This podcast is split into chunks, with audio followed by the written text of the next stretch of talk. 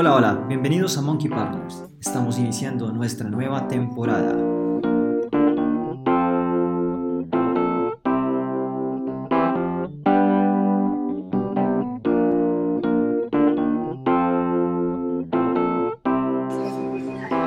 Bueno, bienvenidos. eh, primer episodio del 2020.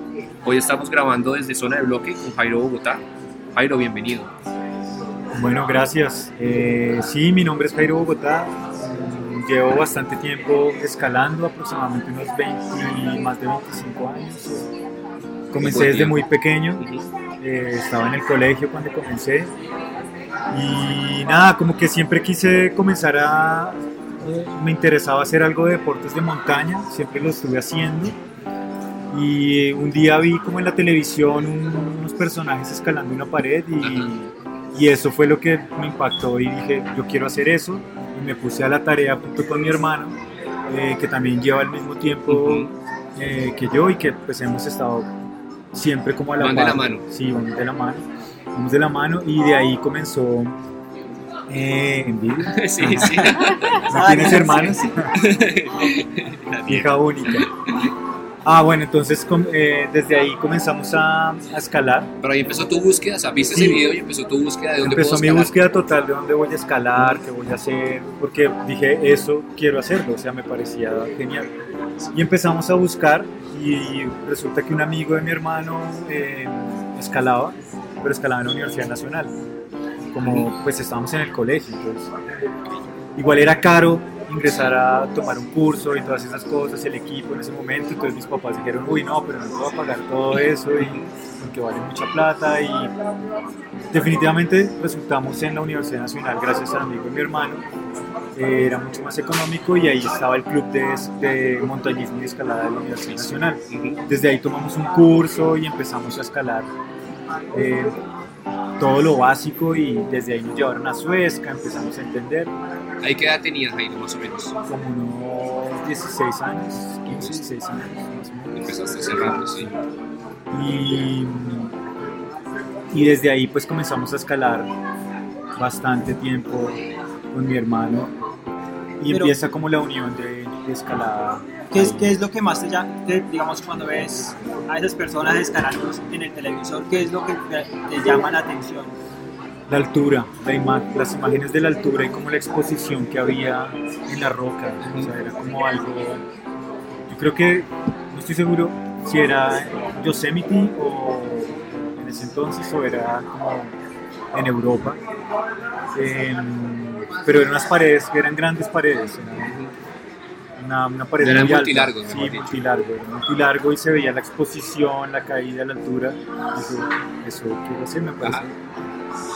Y desde ahí pues empezamos a, a practicar la escalada en todos los ámbitos, desde empezar a escalar en un muro básico como es la Universidad Nacional, hasta llegar a la roca y empezar a escalar en Suezca como tal, Eh, empezar a conocer el equipo, ver que mi familia nos empezaron a regalar, eh, las cuerdas, los arneses y eso, y pues ahí empezamos todo y a unir equipo con gente que estaba dentro del curso de la universidad. Entonces, Y salían a la roca, y armaban grupo, sí, la armábamos el parche y nos íbamos a escalar a roca, Ah, básico a acampar. de las personas con las que eh, entrenadas en la universidad todavía quedan Sí, quedan poquitos, pero por ahí se ven, son así old school. No, mentira. O sea, que no que muchos uno. siguieron. De ese grupo, muchos empezaron a... Sí, se, se disolvió, pero los que quedaron seguimos ahí como escalando, motivados, escalando fuerte. Entre esos está, bueno, Joa Carrillo, Marce, eh, está, bueno, Alejo Rivero que está por ahí, Rafa Ávila, Rafa Ávila Sí. también era del mismo, contemporáneo ahí. Sí. Eh, ¿Quién más está ahí? Como por ahí viene Franz y otros amigos que vienen esporádicamente, pero que van y vuelven, pero ahí siguen en, en- Francis que era la, la profesora de Carito Ah, ya la que hablaba, claro, sí. esa. Ellos fueron, se volvieron como instructores ahí, fueron instructores de nosotros, algunos.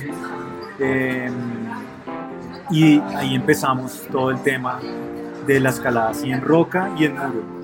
Y de ahí se parte un poco también lo que es la competencia, empiezan a haber competencias a nivel a nivel nacional.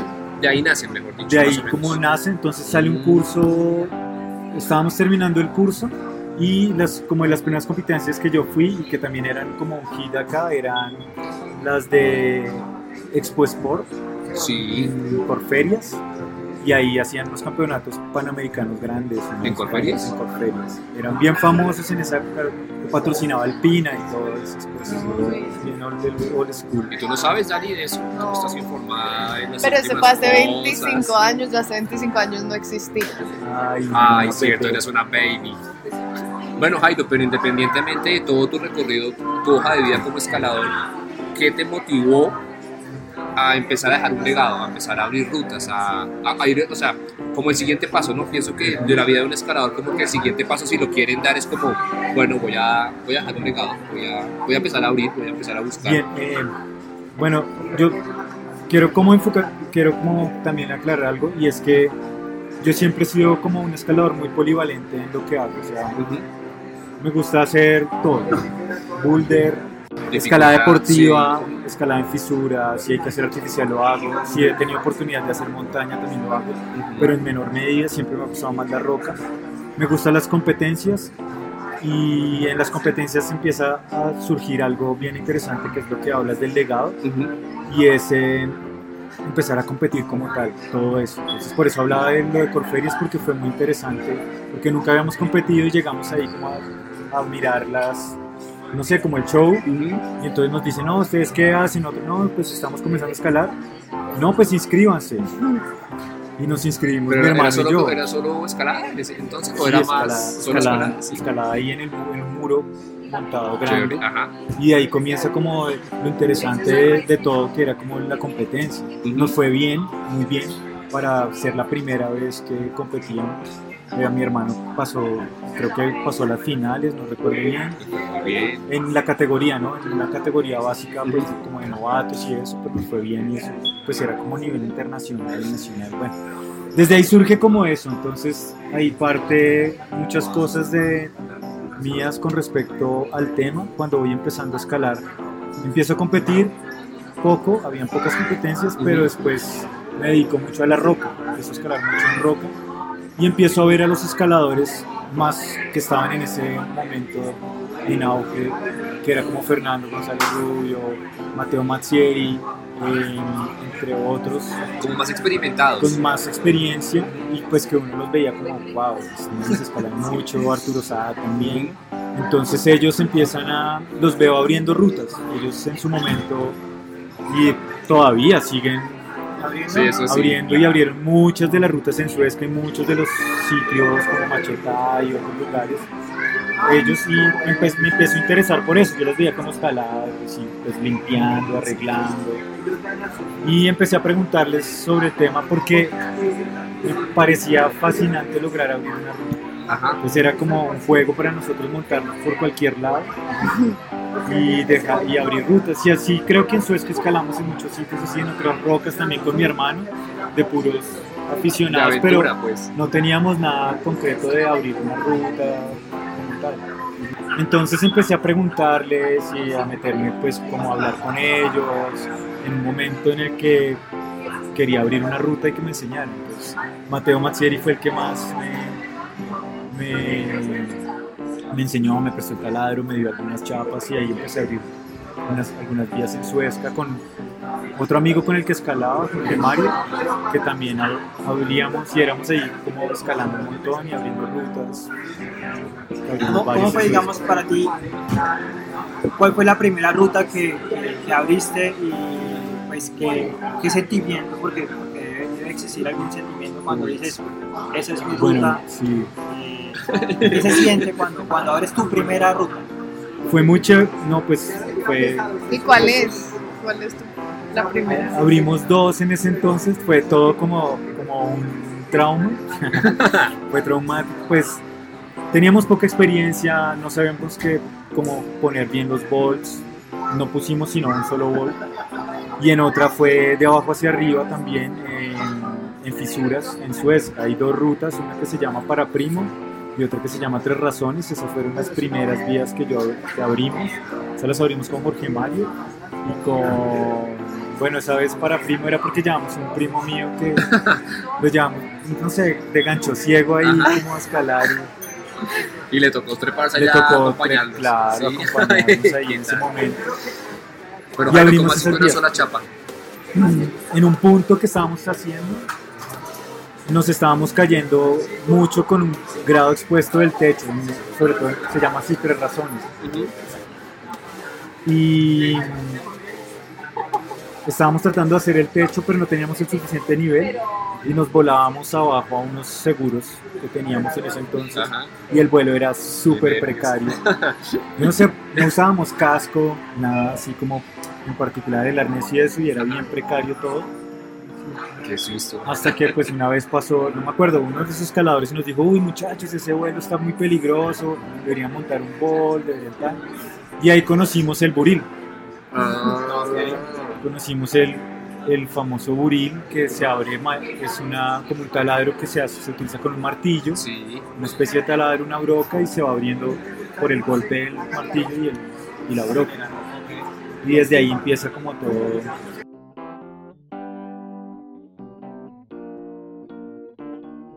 Entonces ahí se conecta con lo que hablaba al principio, de abrir las, eh, de comenzar a enterarme más de cómo poner los seguros, de tanto, de tanta distancia. Me leí muchos, pues, muchos libros y artículos en ese momento sobre el tema y ahí comienza como, como ese gusto por abrir Que hasta el día de hoy no que hasta para. el día de hoy no, no ha parado. No ha parado y pues se ha hecho como todo el tema también de gestión eh, para la apertura y Oye, ¿qué ruta, qué ruta de- que hayas abierto es como tu favorita que tú hayas dicho, fue pucha, me quedó divina, hermosa, Todas. qué ruta tan... todas me quedan divinas. Pero favorita, que tú la escales y digas, fue madre, Y que se haya convertido en un clásico también entre los escaladores. Como, uy, esta ruta. Bueno, como alta variante, algo así. Alta variante fue bien, es muy muy linda, pero así como la que más y pues también me, me gustó mucho fue Abarajame la Bañera, que también ha sido como muchos, muchas personas la han, tra- la han encadenado hace Personas no, poco. muy pocas, muy pocas, eh, y muy pocas chicas. Pero bueno, ya, esa fue.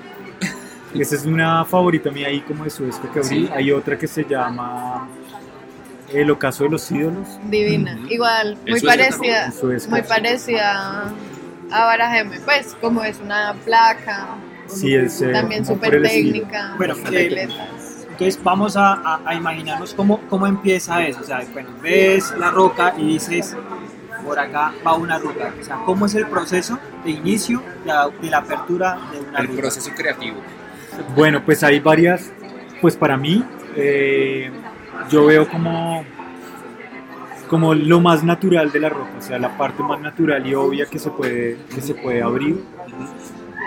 Eh, y parte de ahí empiezas a mirar qué agarres tienes y cómo voy a hacer para ascender o abrir la ruta, si de abajo hacia arriba o de arriba hacia abajo, que es lo menos complicado para hacerlo. No tengo, hay como varias éticas o varias eh, formas de abrir que va dependiendo del, del, del escalador y de su filosofía hacia la escalada. Ok. Entonces lo puedes hacer de abajo hacia arriba o de arriba hacia abajo. Todo tiene su técnica y su forma de ser.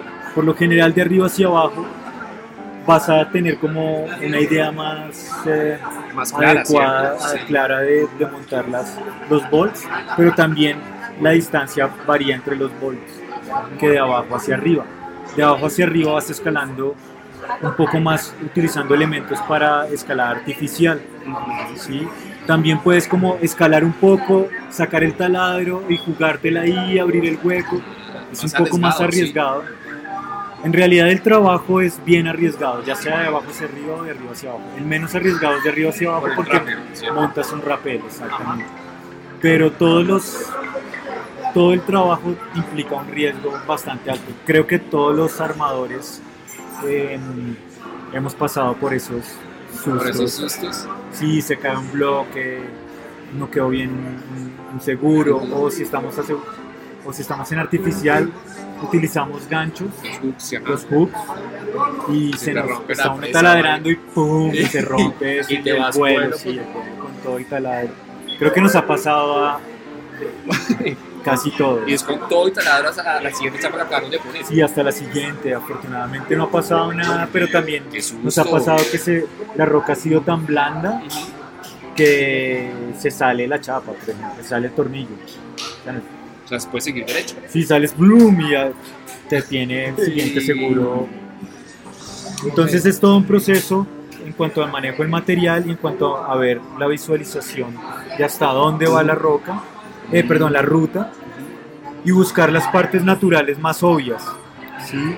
Sí, sin alterar mucho. Y ya, exacto, sin alterar, pero bueno, ahí viene toda una historia y un contexto detrás de eso que hace que, que la escalada, que la apertura cambie y tiene muchas, eh, por decirlo así, discusiones Sí. en torno a eso. ¿Por qué? Pues porque hay lugares donde la apertura la hacen tallando, pero también es válido Sí. O sea, tallan la roca, depende de tallan la que roca, sí, dependiendo del agarre y que, a qué distancia lo tienen. Es válido para unos, para otros no. Depende lo que te digo, su filosofía hacia la escalada. Entonces las aperturas cambian, ¿no? quieren. Pero digamos que ese- ese- esas... Esto estoy hablando de escalada deportiva sobre todo. ¿Tallan qué? Los agarres. Los agarres. Ahora, Ay, no, mátense. Sí. ¿Cómo Dicen, así? los agarres, dicen acá queda bonito un, un acá queda bonito la guaca, la regletica. Sí, pero entonces eso en muchos países de Europa lo hacen. Lo hacen, sí. Eh, acá pegan, en ¿no? Pegan Colombia también, piedras, se cantos pegan algunos todo, cantos, sí. sí. En Colombia se, se ha hecho también, que ha sido pues... eh, para mí, mi concepto es, yo no tengo ningún problema con, con el tema, soy... Yo, yo abro rutas, ¿sí? Y trato de buscar la parte más natural, ¿sí? Sí, pero no voy a criticar a una persona que abre un, un agujero o un hueco. Eh, he escalado, porque he escalado muchas, muchas vías que se han sido talladas y han quedado muy bacanas. y se nota, se nota entre una ruta abierta, o sea, que la, que la línea está natural y una ruta que realmente... Depende de la pared. Depende de la pared. Sí, hay, Porque me imagino que el unas- agarre son... Francia es el palacio así del talle Sí. y, y España también, muchos. Entonces, si es una pared muy, muy, muy, muy franca, plana, donde no hay más agarres, vas a ver como un hueco, dos, tres huecos hechos a la medida Ah, del aperturista. Sí, sí, sí. y también qué tanto, si es grande el hueco, si no, entonces bueno, Ya es obvio, mejor es dicho. obvio. Entonces, eh, pues eso ha hecho que, que la escalada evolucione. Muchos de los grados de dificultad altos que existen tienen tallos, porque encontrar una línea tan pura es muy difícil. Sí. Eh, sobre todo para esos grados de dificultad tan altos. Entonces viene la discusión, sí, no, tan, eso es un, una un tema de nunca acabar. Unos están de acuerdo, otros no. Pero también es irse al extremo, Sí. sí, de entonces voy a empezar a tallar To- toda la- todo sí. lo que encuentre, porque no lo puedo hacer. En, en la negra para poder encadenarme. porque no lo puedo hacer. Entonces, ya va dependiendo de, del- del- de la ética del, del, arte- del equipador hacia Sí. dónde se dirige, eh, hacia dónde quiere abrir esa ruta, hacia Pero dónde quiere también, dejar eso. pero también me imagino que también tendrá que ver mucho el, el- el parque, ¿no? Porque, porque digamos, por ejemplo, Como una ética eh, no vas a regional. llegar pues a Suezca y decir, no, yo voy a, o sea, yo, yo soy eh, un armador, un, un equipador que es que le gusta tallar, Ujú. pero pues en este parque de Suezca no, no se debe tallar, o sea, como que también esa ética tiene que ir muy, muy de acuerdo al parque donde se va a hacer. Sí, claro, pues hay que respetar las éticas de cada parque. Si hay rutas talladas en un parque y el consenso de los escaladores es, bueno, sí, hay unos talles o unos arreglos para poder continuar con la ruta, pues es válido, ¿sí o no? Eh, en otros, literalmente, como existen en otros países que no puedes usar magnesio, pues no se utiliza. Entonces, pues, ¿para qué voy a ir yo a abrir una ruta y tallarla en un sitio, pues, donde Donde ahí existe permitido, sí. una... Es que la- lo permitido está de acuerdo a la ética y al- a De la, la a la- comunidad. de la comunidad escaladora. Mm, ¿sí? Más no es que exista un policía o Sí, claro. una entidad del gobierno que diga, no, es que usted aquí no puede venir y tallar, ¿sí, no? Digamos un ejemplo, es muy difícil que lo vayan y lo verifiquen en un parque nacional natural. Puede ser, no sé, eh, que usted haga un talle de alguna rock, de alguna, de alguna cosa, pero bueno, eso no, no ha pasado hasta el momento. Pero sí en los parques más pequeños o a los que más, más vamos, eh, o somos asiduos a eso, pues pues eh, ahí existe un consenso. En Suezca siempre ha existido eso, ¿sí pero siempre ha existido como, desde sus inicios ha existido como eh, abrir una ruta. Al principio no dejaban poner una chapa, ¿sí? porque era la ética del momento y acá no se puede poner una chapa. Y todos En todo escalaban parque. en, en todo el parque. Sí, es- esa es la historia de Suezca, ¿no? Entonces, porque todo era escalada con seguros, pero escalaban en tradicional, artificial, súper tradicional. Después comienza, vienen otros eh, escaladores de, de Europa y montan la primera ruta de- deportiva y pues de ahí empieza a abrirse todo deportivo, pero también tuvo su problema, hemos dicho, pues La des- polémica. desco- des- Sí. ¿qué? De que- Sí, porque es que igual también va, va a tener muy, muy en cuenta es, o sea, listo, es muy chévere escalar, eh, pasarla bien, y la idea es pasarla bien, tampoco es como, como ir a arriesgarse, porque, porque digamos también eso, eso también tiene que ver mucho con yo cómo puedo crear una ruta que también que la gente lo disfrute. O sea, está bien, digamos, grados altos donde pues igual en grados altos va a haber una, una cierta protección porque pues no vamos a querer que un escalador se mate porque pues eh, o sea, Sí. por cosas de, de- de ética dicen no, pues es que no puede colocar una chapa pero hay un paso, el crux No, lo que, lo que sí es cierto y estamos de acuerdo es pone una protección donde creas que no, no implique, mejor dicho, hay que medir el riesgo y que no implique un accidente, que no implique que te vayas a morir, que te vayas a matar, sobre todo en una ruta que yo quiero que la repitan muchas personas. y que no se convierta pues en el Sí, porque es que la diferencia ahí es una escalada de tipo alpino, donde implica unos ciertos grados de, de- o un riesgo como tal, te puedes matar o puedes herirte, o puedes, ¿sí me entiendes? Pero eso ya tú te la juegas y es tu decisión de hacerlo, ¿sí o no? Pero acá también implica eso, ¿sí o no? Entonces, bueno, ¿para qué yo voy a abrir la ruta? Para mí, bueno, pues no la publique, la hago y ya está. Y diga, no, esta es una ruta así. Pero entonces ya va en, cada, en la decisión de cada quien de montarse o no. El problema es que existe esa ética y eso es modificar la ruta sin un previo aviso al, al- al que la hizo por primera vez. Ok. Eso ha existido por muchos años y creo que es a nivel, a nivel mundial existe. Es decir, yo abrí una ruta y le puse 3 volts y es de 40 metros. ¿sí no? Ok. Entonces me van a preguntar, llega alguien y dice, uy no, pero esta ruta es muy bonita, yo la quiero hacer, yo la quiero hacer y me monto. Se monta y pues como no puede llegar ni al primer bol o al segundo bol porque están muy lejos, se puede accidentar o se puede matar. Sí.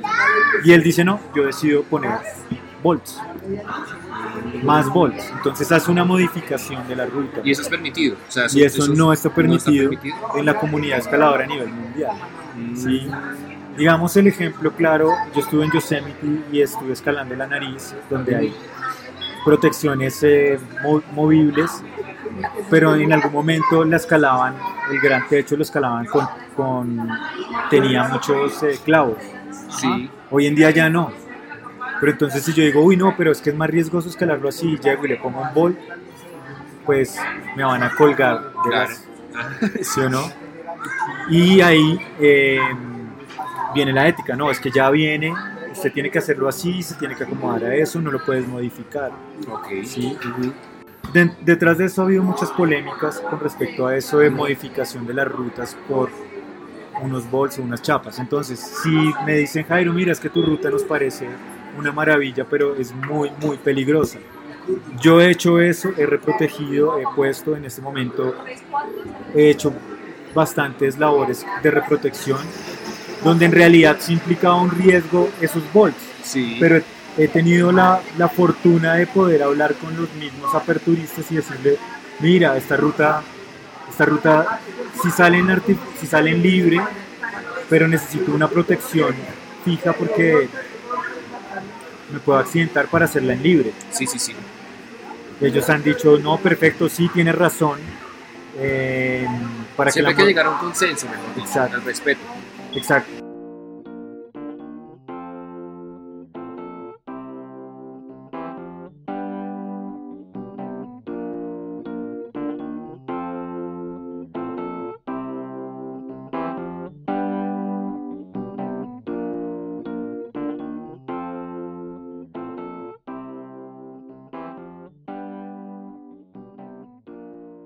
Hola, yo soy Javier de México.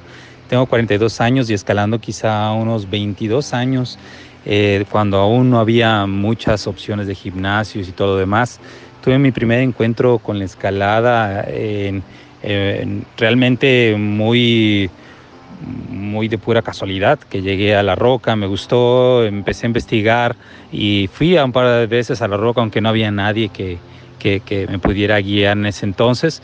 Eh, tuve la suerte de conocer a algunas personas en- dentro de otro deporte que era el surf. Ellos escalaban y bueno, me, me empezaron a, a incluir en la escalada en una forma seria y eh, ya más, eh, pues eran personas que se habían formado, se puede decir que de la, de la primera, eh, segunda generación de, de escaladores mexicanos, que ahorita quizá ya iremos por, los, por la séptima.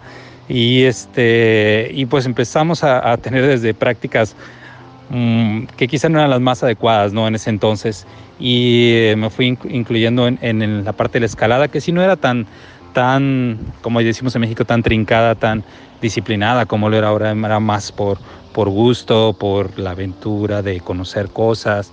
Realmente para mí nunca fue una cuestión de sobre los grados, pero sí por disfrutar un poquito más el- el- la, la naturaleza. Eh, Este, también yo realizaba muchos otros deportes y la verdad nunca encontré ningún otro tan completo y que me dejara tan tranquilo en la cuestión este, personal como la escalada.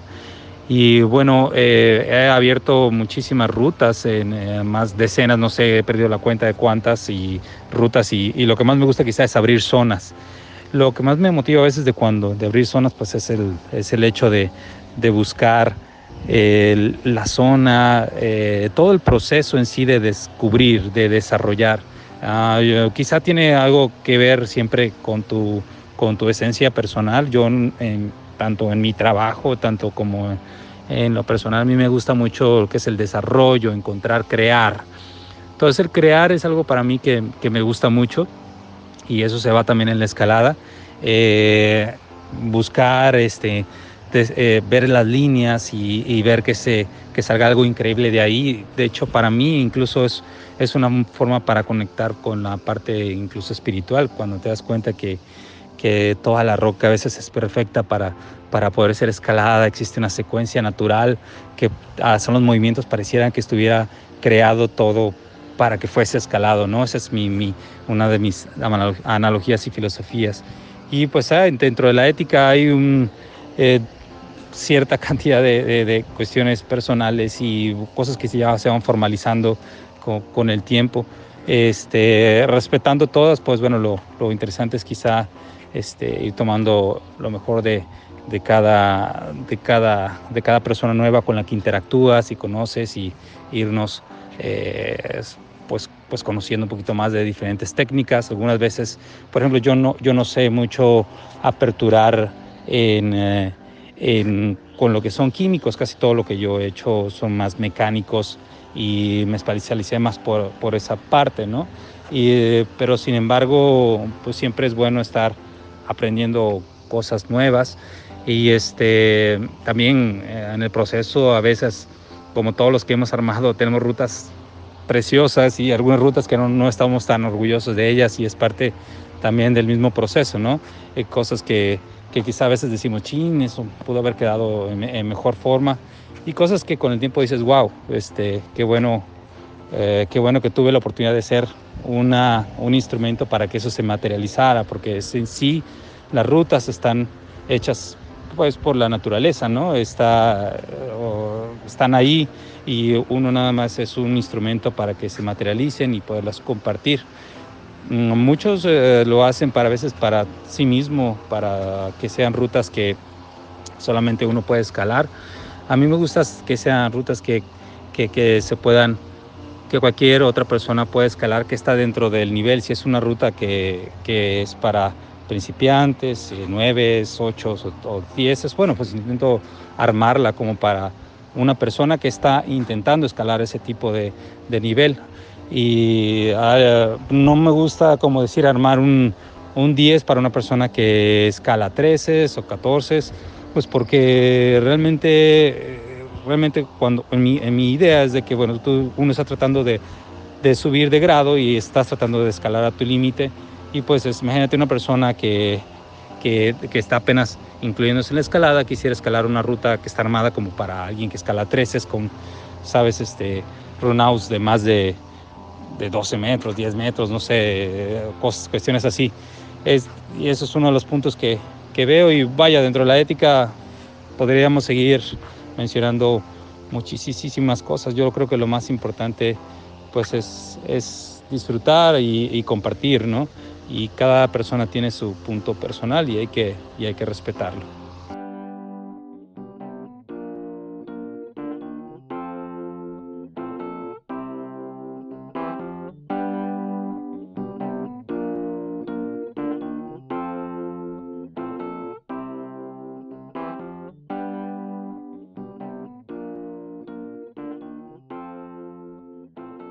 La escalada como tal, por eso me gusta mucho y es que sí existe ese, ese respeto de cierta manera eh, hacia esas cosas, o sea, se ha guardado ese respeto.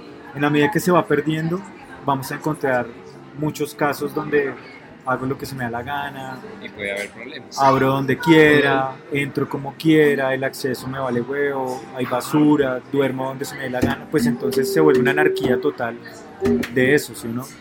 A pesar de que es al aire libre y todas las cosas y puedes hacerlo libremente, pero pues también hay que tener una orden y una organización de las ¿Tú crees que eso, esa problemática puede venir con la masificación del deporte? O sea, que la masificación del deporte de una u otra manera obligue a que empiecen a pasar ese tipo de cosas. Sí, sobre todo cuando la masificación proviene, digamos, hoy en día de los gimnasios uh -huh. como tal, donde mmm, tú entras, te dan unas, unas, unas pautas para escalar y ya. Y ahí está preparado para Cuando yo comencé, pues, ajá. por ejemplo, las pautas eran, pilles, está este libro, está estos escaladores, nosotros hacemos esto, tienes que mirar, o sea, como una ética, como una filosofía de la Sí. escalada, era como algo medio Te hacían introducción.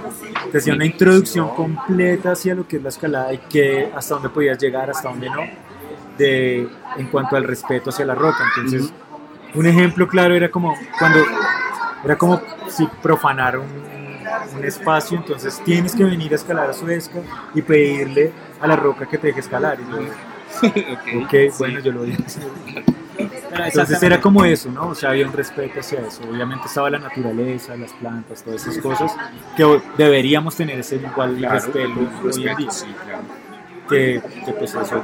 Una de las cosas entonces yo lo que veo es que o sea, si, si masificamos el deporte como, como ya se quiere este 2020, empiezan los olímpicos, la escalada deportiva como uno de los, de los deportes olímpicos, pero entonces también es una responsabilidad de los, de los mismos instructores a, a que se, a que se vaya pasando esa ética, a que, a que la gente que empieza a escalar no vaya a escalar porque sí, que no hayan instructores que manden a la gente a que literalmente que se mate, porque, porque eso pues puede llegar a ocurrir. Sí. Eh, Mucha gente a veces ni le interesa ir a Roca, pero también hay otra que sí le gusta ir mucho a Roca, que es la que más busca como ir a un sitio un fin de semana tranquilo, al aire libre, pero encontrar ese deporte y poder desarrollarlo. ¿Qué pasa hoy en, hoy en día o lo que ha pasado y es que a los escaladores nos han visto más como turistas, Sí. un turista común que va a ir a gastar dinero, eh, más no como un deportista. Entonces mucha gente, la, incongru- la incongruencia ahí es que cuando yo salgo a hacer deporte no voy pensando en gastar millones de pesos para hacer mi deporte. Porque yo llego, me compro mi chocorramo, mi yogur, lo meto en mi mochila y me parqueo todo, casi 12 horas debajo de una piedra. Ajá. Eso es hacer el deporte que está haciendo allá, allá está metido, no sale de ahí. Mientras que si yo voy de paseo con mi familia, mi novia, mis amigos, lo que Paseo sea, olla, pues me meto un millón de pesos en el bolsillo y ¿qué quieren? Postrecito, sancocho, lo que quieran, es súper diferente. Sí, todo lo hemos hecho, todo lo vamos a hacer, pero es diferente y lo importante ahí es que se, ref- se, se refleje lo que es, o se, se exalte que el escalador es un deportista y que en la medida que se masifique el deporte hay que hacerlo más incluyente, no solamente hacia las personas que más tienen dinero, sino las personas con bajos recursos que ya lo están practicando. Entonces, pasar, montar una especie de gimnasio acá en Bogotá y que La Roca también se convierta en una especie de gimnasio con miles de, de trabas para poder practicarlo, pues no va a haber como un sentido de aventura Sí. sino no, es que no puedes hacer esto porque esto tanto, nada, pagar los ingresos, pagar esto, ta, ta. entonces se- eso hace, eso parte de ahí.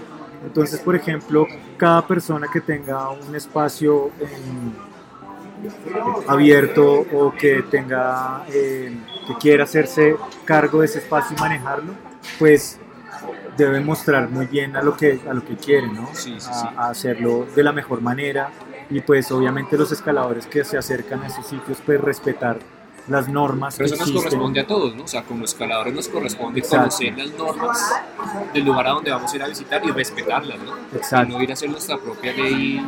Pero yo pues escalo y yo soy. Exacto, igual también que no se vea que, que uno va a hacer el deporte más no que llegues, que te obliguen a, te- a que tienes que tener un guía, que tienes que tener esto, Ah, ok. a que tienes que pagar, a que tienes que hacer Sí, sí, sí. múltiples vainas que a la larga no, yo quiero, es como agarrar tu bicicleta e irte Decirte. y ya, y imagínate tú pagando peajes y todo por irte en la bicicleta. Sí, sí, sí. Pues es ilógico. Obviamente la escalada tiene que ser autosostenible, hay que buscar la mejor forma de, de- de llevarla. Digamos, hay, hay entidades como o fundaciones que están trabajando en pro de las mejoras de cada parque. Sí. Sí, entre esos pues está Edenes de Colombia que ha hecho una, una muy buena labor en, en torno a, a bajar, plasmar lo que se necesita hacer. Em, todo Allí- esto Allí sale el protocolo de apertura, ¿cierto? Ahí sale un protocolo de apertura. eh, es también hay que discutirlo un poco más con, con respecto a otros aperturistas que Eso son se va armando entre aperturistas, ¿cierto? entre aperturistas y eh, escaladores y gente que quiere eh, involucrarse dentro de los- estos procesos voluntarios. Sí. ¿sí? Y se optan en cada lugar. Se adecuan para cada lugar. No, hagamos esto, esto sí, esto no. O simplemente se hace uno a nivel general, a nivel nacional. Es decir, en Colombia está permitido hacer eso. Puede que se llegue a eso, no sé. o En este momento Está en construcción, digamos. Están en proceso de. hay uno. Sí. O sea, ya hay un protocolo y está muy bueno. Y hay, lo que te digo, hay ciertas cosas que se deben discutir también, pero es un muy buen inicio. Y Jairo, una pregunta, digamos, esas discusiones y todo el tema de compartir ese tipo de protocolos, ¿realmente la comunidad se interesa por eso o todavía falta mucho interés por parte de la comunidad para ser parte de esos tipos de Sí, programas? por resulta que eh, hace falta un poco más el, el apoyo voluntario. O sea, no, no me gusta que sea obligado, sino voluntario, que es un proceso de educación, sobre todo a nivel cultural. Sí, porque si vamos a ejemplos de Europa o en Estados Unidos, la gente está como muy dada o presta a donar. Sí, es decir, oiga, me gustó esto, sí. voy a donarlo, voy a hacer esto, voy a donar tiempo. Ujú. ¿sí? Eh, para una causa como esta, ¿sí? ya sea la apertura, arreglo de caminos, todas Sí, esas cosas, Y se ve, ¿no? toda En la comunidad. del, del mundo se ve eso, ¿no? Sí, exacto. Entonces, todo eso hace que eh, los modelos que se tengan hoy en día, sí, eh, y que es- yo también me he involucrado ahí, hemos sido, tr- pues he tratado de manejarlo, es hacer que concientizar a la gente. ¿sí? Vea, hay, hay que hacer esto, hay que recoger, hay que eh, aportar de cierta manera. Sí, en uno de los parques que pues que he estado como trabajando y bueno en conjunto de- con, con el apoyo de muchas personas ha sido Machetá Sí, sí, sí. eh, en el cual se ha podido como trabajar algo de esta manera. Yo no pido que la gente, o sea, no estoy buscando a la gente todo el tiempo a que lo hagan, sino la idea es que la gente lo busque hacer y eso está pasando. Ya hay donaciones, hay voluntarios, hay personas que han querido trabajar dentro de eso. Se ha involucrado también a los dueños. Sí.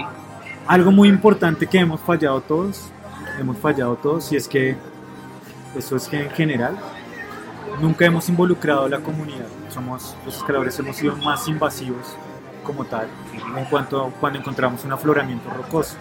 ¿sí, no?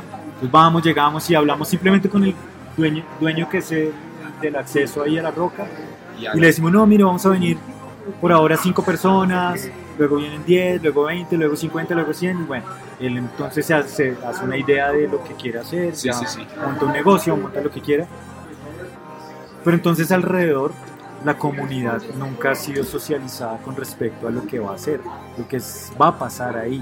Incluso muchas futuro. veces, muchas veces puede ser, digamos, que los mismos, los mismos de Machetán ni siquiera saben que se escalan.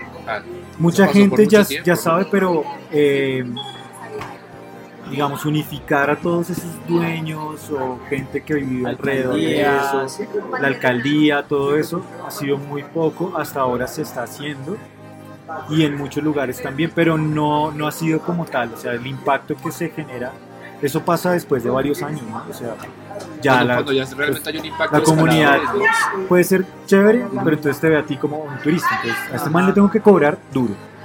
O a este man, uy, no, este man lo veo man medio al- mal, al no lo dejo entrar. acá, este, zapatos la deportiva, ese es el que hay que... Ese es el que la- hay que el agua, 5000. Entonces, pero también ha sido como un poco de ignorancia el manejo con, con la gente, digamos que el protocolo de acceso, que es el que está haciendo también Edenes, eh, también ayuda como, venga, hay que empezar a trabajarlo de esta manera, ¿sí? involucrar a la comunidad, yo digo que hacer charlas con la comunidad, decirles, mira, pues nosotros vamos a hacer esto, si ustedes quieren involucrarse, pues mirar cómo, cómo se trabaja con ellos, eso no se ha hecho, o sea, ha sido muy poco, después de muchos años.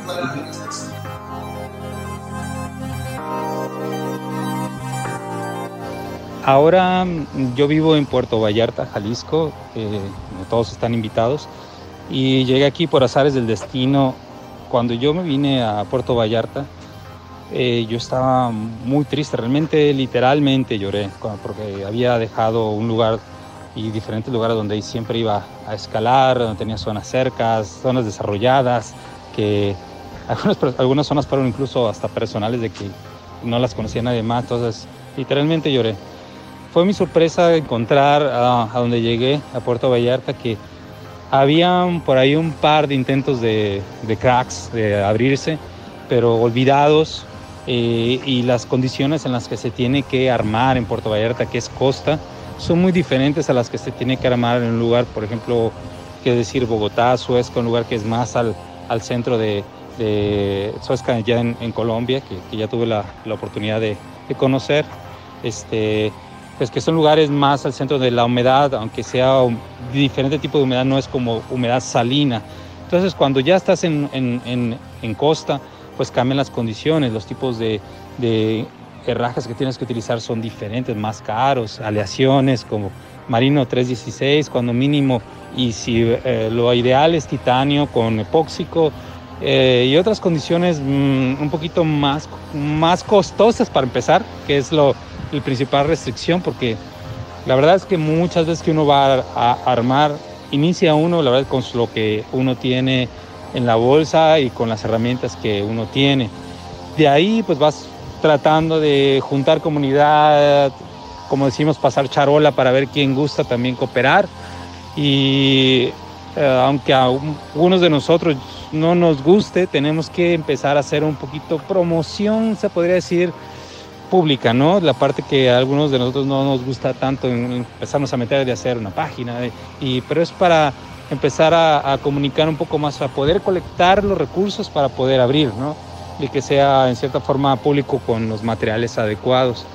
Este, sí es complicado porque luego también este, uh, se tiene que uno que llegar a prácticas donde en otros lados o en otras zonas de, hablando de México, um, la gente le gusta llegar, eh, a escalar y a veces desescalar de las mismas cadenas a las que llega o hacer yo-yo de ahí y se empiezan a gastar. Cuando estás en un ambiente marino, el desgastar los herrajes se lleva a que se gasta el material, se, se, se daña el recubrimiento, el material se puede ir en un año, dos años, se va totalmente, se lo traga el mar.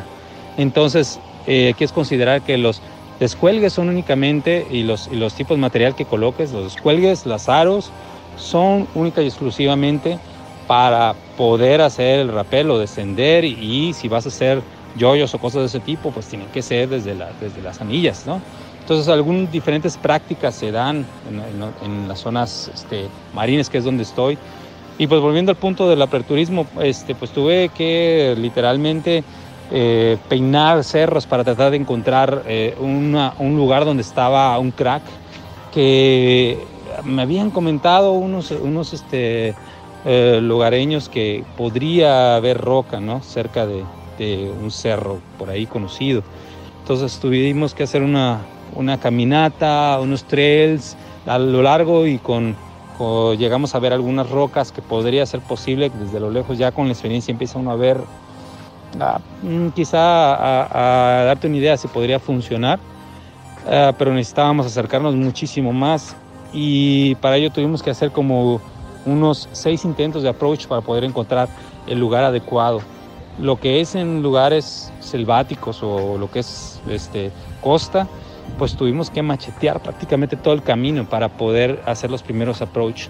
Una vez llegando al lugar y constatando que la zona era buena, que el, el lugar, este, que la roca tenía la calidad adecuada y suficiente, que valía la pena no solamente el approach para llegar y colocar una sola ruta, que encontramos una zona excelente, pues fue llegar con todo el equipo, ¿no? Cargar, no sé, 40 kilos de puro equipo, de metal, de herrajes, taladro, todo lo necesario para poder, para poder llegar, machetear. Y a veces lo más complicado cuando eres aperturista es encontrar quien te ayude quien te haga, eche la mano con las cosas. A veces eh, es una chamba súper pesada, la de, la de tan solo armar rutas. Y a veces es todavía más complicado encontrar quien te eche la mano de, llevar todas las cosas. Y a veces no es necesario que sea un escalador, simplemente alguien que, se, que se ponga las pilas para poderte ayudar a cargar, ¿no? Que, que al menos esa labor de, de un poquito. Este, no es, eh, es, un proceso y creo que el iniciar incluso un crack, el, el, tan solo el iniciar un nuevo, un nuevo sector, una nueva zona, es mucho más complicado que abrir una ruta que ya en una zona donde ya hay otras rutas. Porque ya viendo otras rutas te puedes incluso descolgar, la zona de los accesos ya, son, ya están definidos, ya algunas rocas ya están limpias, este, en, mi opinión, regularmente es más complicado en un sector nuevo, en un crack.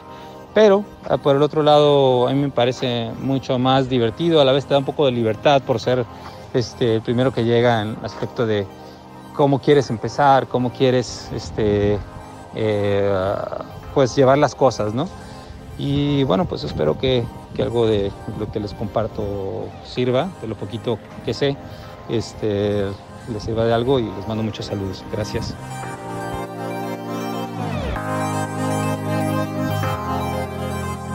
Hay algo del aperturismo que a veces no se considera y que no se habla mucho, incluso tampoco en la parte de, de, los, de los blogs o de los, de, los, de, los, de los reportes que existen en internet que, no le, que leemos. Son las condiciones climatológicas y las condiciones, sabes, tan básicas como fauna o, o, insectos y todo lo demás. Eh, yo en lo personal, eh, donde ahora he estado armando últimamente, ha habido veces que hacemos toda la labor, subir todo, todo el equipo, sabes, mm, montar descuelgues, eh, colocar todos los anclajes necesarios, te tiras a, porque regularmente lo hacemos por, por condiciones de seguridad, por rocas sueltas en, cracks nuevos, nuevos, nuevos desde arriba, si es posible, por, por, la cuestión de rocas sueltas. Si es que sabemos que hay rocas sueltas, mejor desde arriba.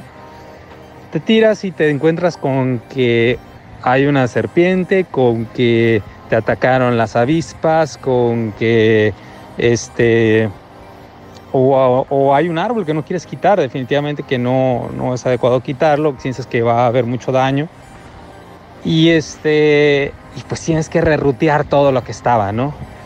Y todo lo que tenías de tiempo, si acaso, porque uno, pues vaya, ¿no? Uno lo hace esto por forma amateur, ¿no? No es uno de que vaya viviendo esto, uno tiene que regresarse a sus, sus, sus cuestiones personales, el este, estar con la familia, el trabajo y lo demás, y por decir, si tienes la mitad del día, con eso ya se te fue la mitad del día. Y puede ser que te hayas bajado y no, pudiste, no pusiste ni un solo volt. Ha habido veces que yo he regresado y me dice mi esposa, ay, ¿cómo te fue? ¿Cuántos hoyos hiciste? Ninguno. Es como, te fuiste todo el día, no, no habías dicho que íbamos a ir a salir, a hacer esto y pues no pusiste nada, pero lo hice de broma, ¿no? Pero, pero en cierta forma es el esfuerzo que, en, en cierta forma es, es el esfuerzo de las cosas que dejas de hacer y vuelvo a, al punto, es un proceso que pues en lugar de ser frustrante, debe uno disfrutarlo, de que sabes que si te vas a tirar en un caso de que si es una ruta nueva que va de arriba abajo, o si vas de abajo para arriba, que este, si estás seguro que no hay rocas sueltas y eh, que sea peligroso, pues hay veces que puedes incluso hacer dos rutas en una sola ida, en una sola mañana, de, y hay veces que apenas uno alcanza a colocar un orificio, dos orificios, y, o a veces ninguno. Ha habido veces que que se dedica uno simplemente a limpiar o a veces nada más tan solo, como decimos, de exploración, ¿no? Una, una, un ascenso o descenso de exploración. Y eh, bueno, esas condiciones este, climatológicas, esas condiciones también, como te digo, eh, a mí me ha tocado muchísimo que han tenido que bajar los, las, las, las, avispas principalmente. Yo las abejas las respeto muchísimo, es así. Este, cuando veo abejas a lo lejos o cerca, aborto en forma inmediata, ¿no? Este, porque sí me ha ido mal en otras veces, entonces sí hay... Entonces, pero son detalles que no se consideran, que cuando uno se habla, que no tiene nada que ver a veces con la, con la cuestión de escalar, todo lo demás técnico, ¿no? Pero es algo que, que, que, que, está ahí, es el esfuerzo que a veces pareciera nulo, pero son esos pequeños esfuerzos que ya juntos y con el tiempo dices, wow, valió la pena, ¿no? Esa es lo que, mi opinión. Un saludo grande a todos los amigos de, de Monkey Partners eh, excelente labor que están haciendo de comunicar y, y este, les mando un abrazo. Bueno, en Macheta, digamos, una de las pautas que nos ayudó mucho a lanzarnos fue la creación de la guía. Uh -huh. En la guía hay un correo eh, para poder enviar las, lo, lo que se necesite. Al tener la organización y conformar esa organización que sea voluntaria, uh -huh. ¿sí? que digan, oiga, yo quiero trabajar ahí, vamos ya a poder hacer una especie de asociación. Uh -huh. ¿sí? eh, Rocas, eh, la Fundación Roca la, la, Mojarra ya hizo eso al principio. Ellos tienen también su, su, su protocolo de acceso y bueno, tienen un, un trabajo ahí diferente también. Eh, y esto es lo que se quiere ahí. Se logró unificar a muchos dueños y gente de alrededor que está en pro pues, de la roca, de cuidarla, del dueño, pan, del acceso. Eh, la idea es que una de las cosas importantes es que se respete los accesos por donde ingresar. Uh -huh. Mínimo, estas son las cosas mínimas que deben hacer las personas para poder ir a estos sitios. Sí. Las basuras, eh, es que los anclajes, por ejemplo, uno básico es no hacer yoyos de las estaciones directo. Hay, hay, unas estaciones muy bonitas que se han instalado ahora. Sí, las hemos visto. Entonces, pues si vas a montar un yoyo, vas a trabajar la ruta directamente de, esos, de, esas, estas, de esas estaciones, que pues la vas a -huh. Sí. Eh, por ahora, pues las personas que quieran hacer las donaciones, casi que la mayoría se han, eh, me han contactado a mí. Sí. Igual, habemos muchos escaladores también Rafa Ávila, eh, que a, a, nos ha apoyado un montón, que es un escalador también así súper, súper guau. Polifacético. sí, muy, muy polifacético. Sí. Muy, muy, polivalente. Entonces, con ellos también se ha ido trabajando, se ha trabajado con la ayuda de otros escaladores, o sea, hay muchos que están ahí. Daniela también aportó en algún momento. Echando asadón y todo. Echando asadón. Eh, la idea es que eso se siga haciendo, sí. no se pierda, uh -huh. ¿sí? a pesar de, las de, de, de, lo que suceda, pero es eso, o sea, es decir, el llamado es buscar también, porque es muy cansón estar buscando a la gente. Pero mira que muchas veces no se sabe, muchas veces es como, queremos ayudar, queremos hacer Ujú. algo, pero Listo. Entonces, Entonces, eso es algo, eso es algo que- importante que que, debemos trabajar generar ese canal. Este canal, Este Monkey canal, Partners, Monkey Partners, a Monkey Partners ser puede ser ese canal, un canal de de difusión. porque de normalmente sí difusión. pasa eso, normalmente es como tenem- tenemos ganas de aportar en algo, porque sabemos que estamos usando algo que si no se cuida pues se va a degenerar y se va a dañar. Exacto. Digamos, una- uno de esos aportes también es comprar la guía. O sea, Claro. es- Sí, el, un aporte grande ha sido el de comprar la guía porque parte de ese, ese fondo que se está recogiendo va para ayudas de allá. Ya se ha aportado material, trabajo, se ha dado dinero para mejoramiento del camino. Ok. Sí, se les ha dado a los dueños eso. Mira, coge esto, paga un jornal, van, ellos mismos eh, lo tienen claro y bueno, eso se ha intentado hacer en la mejor medida, en la, en- en la mejor medida que se pueda. ¿sí? Sí. Y ya buscar, eh, lo que sí les pido es respeten los accesos, o sea, si hay uno que está prohibido, no te metas por ahí. Sí, desde los escaladores viejos hasta los David, escaladores Ya hasta los escaladores nuevos, sobre todo los escaladores más antiguos, deben eh, mostrar. eh, Educar. con Educar, su sí. comportamiento. sí, exacto. Yo me quiero devolver un, un poco al tema ahorita de ética y los diferentes casos que ahorita se han dado. Digamos, tu- tuvimos un caso ahí por, por la red social, esta Facebook, en el grupo, que De alguien estaba hablando sobre lo que pasó en Tunjaque. Entonces, pues lo de abrir cerca a una fisura o en muchos casos abrir pues chapas Bueno, hay de la algo, fisura. hay algo que me ha parecido, bueno, eso lo hemos discutido con muchos escaladores y es, no solamente ha pasado en Tunja, que ha pasado en varios sitios. Eh, yo sé que la roca tiene múltiples, múltiples, eh, la formación de la roca puede tener muchas opciones en un solo punto. Y se ha llegado al punto en el que se empieza a masificar una sola zona, haciendo múltiples variantes. Esas múltiples variantes lo que tú vas a ver es que va a ser de difícil lectura. Todo es re bonito y cuando lo escalamos es muy chévere. Pero a su vez el impacto visual que se está causando sobre esa misma pared, pues hace que eso, que eso impacte. Entonces ese tipo de cosas, si lo traducimos no solamente a, a Tunjaque, pues yo creo que la persona que lo hizo no lo hizo de mala, de mala intención y había una fisura y había una placa y había una presa fuera de la fisura. Es lo mismo, ¿no? Entonces empiezas, no, no, yo veo que la línea está buscando como hacia un lado, no proteger la fisura, sino proteger, qué sé yo, no sé, hay una placa al lado que puede tener eh, presas o agarres, entonces pues seguro dijeron, no, por acá sale una línea y las chapas le quedarán muy cerca a la fisura. Eso pasa y ya lo he visto en otros sitios, no solamente es de ahí, pero es eso, es decir, tener un poco de grado de conciencia en cuanto a la apertura, tal vez, no sé, no, no, vi, no vi quién la abrió, yo estuve viendo ahí el, el El melodrama. comentario, sí. La Así, novela. la- La la explosividad, sí. Eh, y es así, los escaladores, todas esas cosas, lo que pasa es que hoy existe Facebook, pero antiguamente cuando ya era de cara a cara y de tú a tú, a los golpes, iban a los golpes los escaladores a nivel mundial. Sí. Sí, por que usted le puso un bolt, que usted le puso no sé qué.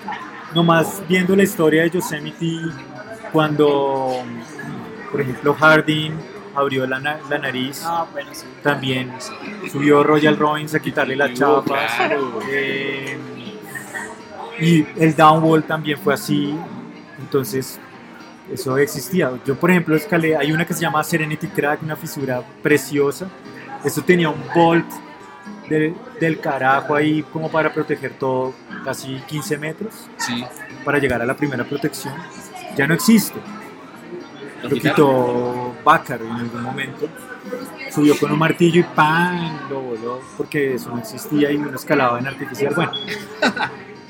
Y, se iban a los golpes, se encontraban ahí en el campo y se daban golpes por la protección y bueno. Digamos que esas son historias en Europa también. Y en fin, eso va, va cambiando. Eh, en, en el momento va cambiando, ¿sí o no? Entonces, sí debe existir un respeto hacia la roca depen- dependiendo de cómo lo abras. Debe existir también, hoy en día, debería, debe, debe la persona capacitarse para eso. Hay cursos, hay, hay personas que, que hacemos, eh, hemos dictado talleres, ¿sí? Este, este Eh, 21 creo que hay en La Mojarra. y- Hay uno, hay uno muy bueno, hay uno muy bueno que hablé, hablé con Fernando González Rubio sobre este. Eh, vale la pena que lo hagan las personas que estén interesadas porque, mal o bien, hoy es mucho más fácil tener ese material a la mano. Pues, hay mucha gente con taladros y con chapas y todas esas cosas. Y, pero bueno, en resumi- resumiendo, son muy poquitos los que en realidad abren. Ujú. Los que en realidad abren. Pues siguen siendo los, los mismos. O sea, Si tú te das cuenta, son los mismos. Las personas que abrieron ahí, eh, no sé quiénes fueron, eh, pues no, no, no he escuchado más de una ruta que hayan abierto, cosas así, como para decirles, oye, no, es que puede que estuvieran experimentando, si no, venga a ver qué pasa. Y ya, y si se llega a un consenso, en vez de darse tanto palo en una red y insultarse y pa, pa, pa, si se llega a un consenso con la gente que escala en Tunja, que los asiduos, venga, quitemos las chapas y las movemos, y es bacana la ruta, ¿o no? Y ya está. O de pronto habrá quedado una buena línea, sino que simplemente por, por no sé, de pronto, o sea, no, no la he visto obvio, pero por falta como de conocimiento pudo haber quedado, no sé, porque el, el chico que puso el post decía que habían quedado mal los balls, como que se podían palanquear las cintas. Entonces de pronto lo que me parece a mí es que falta un poco más de conocimiento de, las, de, de abrir. Sí, pero digamos, por ejemplo, es eso, o sea, antes de ir a hacer escarmiento público, Claro, más bien dar opciones. dar ¿no? opciones, hablar con los, con aperturistas. Pero es que muchas veces es eso, es como, y pues digamos, es- esa es la sociedad que tenemos ahora, la sociedad de las redes sociales donde a todos No, nos y ofende todo. juzgamos, y juzgamos así, Juzgamos. escarnio público, no nos importa 30 nada. personas las- de esas nunca han ido a un hacker y solamente estaban opinando. Yo no he ido a Tunjaque, así que no sé, no tengo idea. Entonces, pues, pero sí he visto que esas cosas han pasado, pero bueno, o sea, llegan acuerdos, la línea, tal, sí, bueno, somos eh, egocéntricos en ciertas cosas, pero pues también se puede charlar, se puede hablar, pues llegar a un consenso, un Sí, no. respeto, sí. exacto, se llega pues, con algún consenso, sí, de la gente que escala ya fácil, se habla así, venga, ¿qué pasó ahí? No, pues seguro le van a decir que estaban abriendo una nueva línea y que pues eh, la cagaron, Sí, la cagaron, sí. Oye, y bueno, Pero pues no sé, o sea, ya va, va- dime. obvio, aparte de ser un súper aperturista estrella, leyenda de la escalada en roca, No, no. también eres eh, armador, pues rutero en, en resina. Entonces también quisiera que nos contaras un poco sobre cómo fue todo este proceso. Otra hora hablando. bueno, eh, fue muy sencillo. Eh, como les comenté al principio, antes de comenzar, a mí me gusta mucho la competencia y una de las, en algún momento en mi vida, eh, fue una de mis motivaciones más grandes era el competir. Competía, eh, llegué a ser parte de la selección Colombia, llegué a ser parte de la selección de Bogotá y competía en muchos certámenes eh, a nivel nacional e internacional. También y- es de belleza. algunas, eh, sí. algunas competencias. Entonces, así pasaron muchos años, o sea, gasté bastantes años compitiendo y preparándome, eh, entrenando, yendo a entrenar pues, con otros entrenadores de acá de Venezuela. eh, Venezuela tiene nivel, ¿no? Sí, y ellos nos dieron una capacitación hace muchos años en entrenamiento en particular y bueno, todos, eso es, eso es un tema cuando existían en ese momento, o bueno, todavía existen los clubes deportivos, las ligas, las federaciones, y bueno, ahí estuve vinculado muchos años. Y hubo un momento en el que ya, ya pues pasó el tiempo, la edad, los chicos, los, los, eh, ya los, los competidores estaban en otro, en otro ambiente también. Y empieza uno como a cansarse porque mantener el nivel a lo largo del tiempo es muy difícil, es muy, muy, muy difícil. Y pues si no pudieron ganarme en ese momento, de malas, hicieron.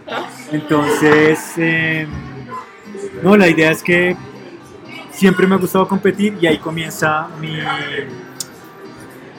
mi profesionalización en el tema de, la- de abrir las competencias o abrir eh, rutas para competencias.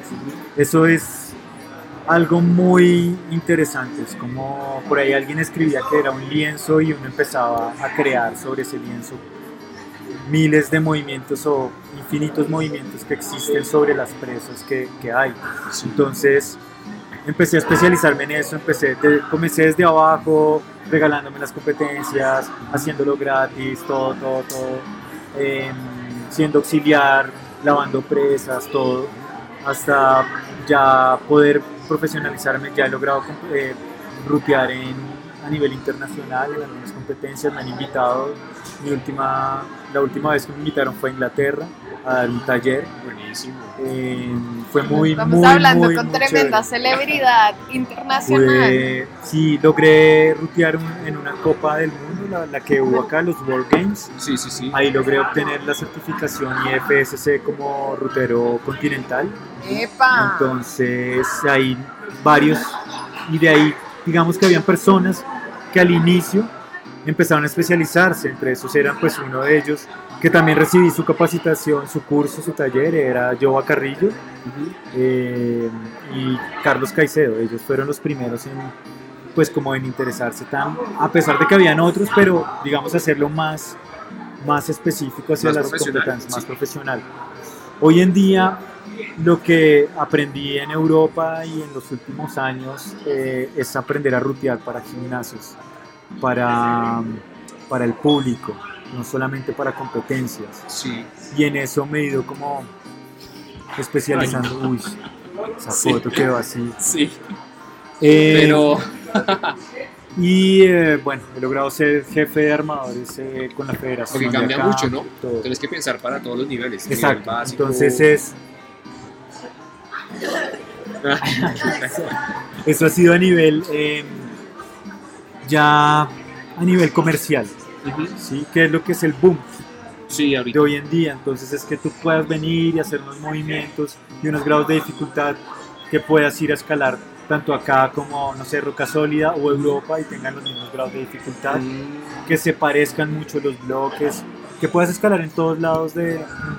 Que mundo. diferenciar también, ¿no? Que Exacto. es un pecero. Entonces, que sabe- exacto. ta, ta, ta. Exacto, entonces eso, eso me ha hecho como, ha hecho que yo logre especializarme en eso. Ha sido muy, muy difícil, eh, he invertido mucho en este tema, a pesar de que, bueno, también soy profesional en, otra, en, otro área. ámbito, sí. Pero también va como relacionado con la, la altura y la cosa. Eh, no, yo soy ingeniero ambiental, pero bueno, va por el lado Natural. natural. Pero bueno, todo esto, no sé, es como una pasión que va ahí y siempre que busco algo lo trato de hacer lo mejor, lo mejor, o sea, no me gusta quedarme como, bueno, voy a hacer esto ya. Entonces creo que siempre ha sido así como mi vida. Bueno, Jairo, entonces, pues ya como para terminar, cuéntanos, dinos, pues, qué, le quieres decir a nuestros eh, oyentes, eh, invitarlos eh, a que vengan a, pues, a que vayan a Machetá, a que compren la guía. Y los, No, canales, vale. los canales que existan para acercarse para decir, "Hey, yo quiero ser Seguir, voluntario. seguir quiero-". apoyando las, eh, yo creo que para todos lo más importante es apoyar Ujú. las causas que nos van a, mejor dicho, tener un sentido de pertenencia hacia las cosas, ¿sí? Em, y un sentido común también, obviamente, en torno a lo que es esto, a lo que es el deporte. Así nos podemos visualizar más como un deporte, como tal, de respeto, así como lo tienen en Francia, eh, digamos ahora Que somos deportistas. que somos deportistas eh, y que uno va a hacer un deporte. Hay que empezar, obviamente, a apoyar esas causas, a respetar los accesos que existen, las normas, deberes que hay que tener en cuenta para ir a esos lugares y de esa manera pues aportar, aportar como medianamente puedas. Lo mínimo es respetar las normas. Respetar las normas. Sí. Sí. O sea, hay una entrada. Y de para- ahí sí ya, exacto, si hay una entrada para ingresar, pues entra por ahí, si hay que, hay que inscribirse, pues inscríbase, bueno, en fin, eso, eso es algo eh, que se está gestionando, apoyar las fundaciones, las, eh, las, eh, los- las asociaciones y todos estos grupos que se están formando Eh, vamos a buscar mejores canales de difusión para que la gente pueda como vincularse a Es eso. que sea más fácil. Ojalá podamos tener la conformación de la Federación Nacional de Montañismo y Escalada, que ese sería el ente principal que regularía todo esto ante el- an- a, nivel, buenísimo. a nivel gubernamental, pues, ¿sí? Para ser ya reconocidos. para ya ser más reconocidos y ya, digamos que todos esos manejos puedan ser eh, realizados a través de la federación. Sí, para poder nosotros decir, bueno, yo estoy inscrito a la federación, y bueno, puedo escalar si Sí. quiera o lo que sea. Bueno. Eh, otra cosa importantísima también a lo último es capacitarse eh, para la gente nueva, eh, buscar si quieren hacer los cursos, capacitaciones y eso, con gente idónea. Hay apuestas grandes como la, la ACME o la ACGM, eh, donde están formándose nuevos guías. También se habla de la apertura, todas esas cosas. Y esas personas que se están formando y que están echando la, la, la bola esa, es- son importantes en apoyar. ¿sí? Y que todo el mundo empiece a ver que eso funciona. ¿Sí? Van a haber menos accidentes, menos cosas como la apertura de una ruta mal hecha, Sí, sí, sí. eh, ese tipo de cosas. más cuidado entre nosotros mismos también. Entonces esas cosas, digamos, dentro, dentro de los gimnasios, dentro de las ciudades, que son donde hay más como afluencia de escaladores también, sobre todo en Bogotá, es buscar esas capacitaciones con gente idónea al- a la actividad. ¿Vale? Entonces, pues, por hoy terminamos nuestro primer capítulo de Monkey Partners del 2020. Jairo, muchas Esperamos poderte volver a tener con nosotros, Bueno. poder volver a venir aquí a Zona del Bloque a grabar. Eh, Hoy fue muy escuchar- específico, pero seguramente te tendremos para que nos cuentes más historias más adelante. Ya Claro. de tu vida como escalador, ya no tan. Sí, eh, sí, ha sido muchas aventuras, Claro, muchos viajes, debes tener muchas cosas. Los Una viajes. Biblia. El Eh, último viaje a Yosemite. Los pormenores. Los pormenores, No, sí. sí. hay bastante, hay bastante, es una muy buena experiencia. He tenido, pues así ya como para cerrar, sí, experiencia en, en torno a lo, lo que es escalada, lo que les decía, soy muy polivalente, escaladas de big wall hasta hacer boulder al lado del río o en el mar. o sea, No, seguro que sí tendremos otro Entonces- espacio para hablar de eso. Sí. No, Muchas gracias. muchas gracias. A ustedes, muchas gracias por la Gracias. invitación. Gracias. We love you. Chao. I love you, everybody.